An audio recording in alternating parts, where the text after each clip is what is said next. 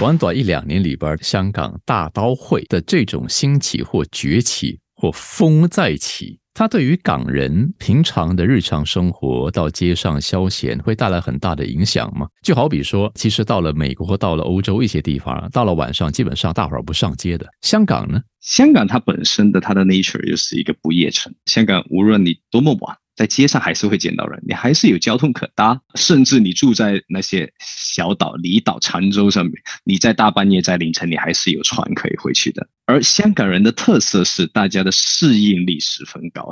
那一些事情新来的时候呢，大家会很惊讶，但很快的，大家也会适应的。在很多案件当中，那些互相在街上拿着刀劈来劈去的一些情况。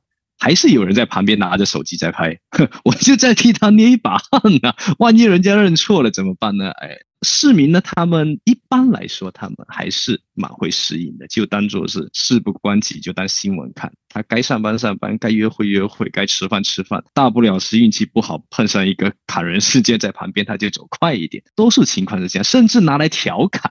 那大家已经适应到一个地步，是可以把这个国际大刀会拿来调侃，那可想而知，是香港人的适应还真的是有趣。国际形象呢？游客呢？旅游业呢？这两年我们可以看得到，在一些国际的排名，像安全城市、宜居城市，或者是适合旅游的城市，香港的整个排名是整体性的下降的。下降也不是一两个位置，那都是几十位、几十位这样的下降。作为市民来说，其实也是十分的心痛。毕竟在这边生活了这么多年，或者是土生土长的，你看到过这个土地它曾经辉煌的样子，曾经美好的样子，又看到它现在这个样子啊，又回到了八十年代的那个样子，那实在是有点唏嘘啊。不过，我想这样的一种大刀会现象。风再起时，它可能也会给另外的一些行业带来一些刺激或灵感，比方说电影，嗯，比方说第八艺术，想必是接下来香港的很多电影，它就不缺题材呀。是啊，诚如我们在过去几个季度节目里边提到，香港基本上呢是类似的一种变相的放个引号文字狱，对不对？嗯，你说别的东西都没问题，所以刚好这个大刀会就很能够给第八艺术的这个工作者，或者是电影艺术的工作者带来很多的灵感激发。所以风再起时，肯定会席卷风云，肯定会席卷香港，甚至可能席卷东南亚，还有其他的不同的这个影坛，对吧？是，我也相信是这样子。我认为呢，在这几年的时间，香港也有不同的现象，就是哎，在。艺术创作的行业确实也有一些新的风貌、新的现象。诶，新的现象是风起云涌。那在风起云涌之下呢，有些东西啊，润物细无声，说不定又如雨后春笋一样冒发了。那在这两年，香港的艺术创作，我们看得到有不少十分之精彩的一些作品。也许是因为疫情，也也许是因为新一代的人，他有一些新的看法，有新的灵感。甚至舞台剧也不奇怪，我近两年也看了不少舞台剧，也成为了舞台剧的爱好者。哎，觉得也有一些新的现象，还蛮好看的。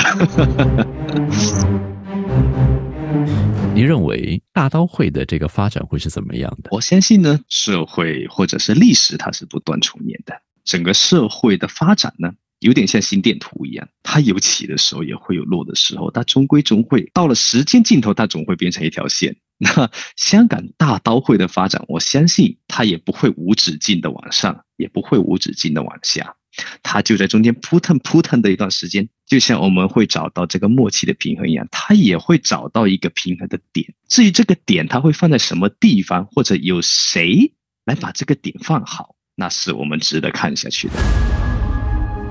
我相信，在香港这个大刀会，它会不会重新有一天变成大都会呢？那也是值得期待的。就我而言，我当然希望这件事会成真。至于它当中心电图要跳多久，它会扑腾多久呢？那我们就值得看下去。分门结党、拉帮结派、嫉妒纷争，就是世界的本性。戏里的雷洛探长说：“香港这地方，谁有本事谁最大。”这是他在那个年代和处境下的格局。若他活到现在，恐怕他会说出更霸气的话，那就是“世界这地方，谁有本事谁最大。”那当今谁的本事大呢？列国列强都打着高贵领带、身披华丽大衣、高举主权这个牌子，争老大龙椅。面对浩瀚广袤无远弗届的穹苍宇宙，这格局够大吧？面对这无疆无界，无论纵横东西南北都没法测夺的造物主，天怎样高过地，照样他的道路高过人的道路，他的意念高过人的意念。有哪个人敢说自己的本事比他还大？感谢您的收听。我是地聪。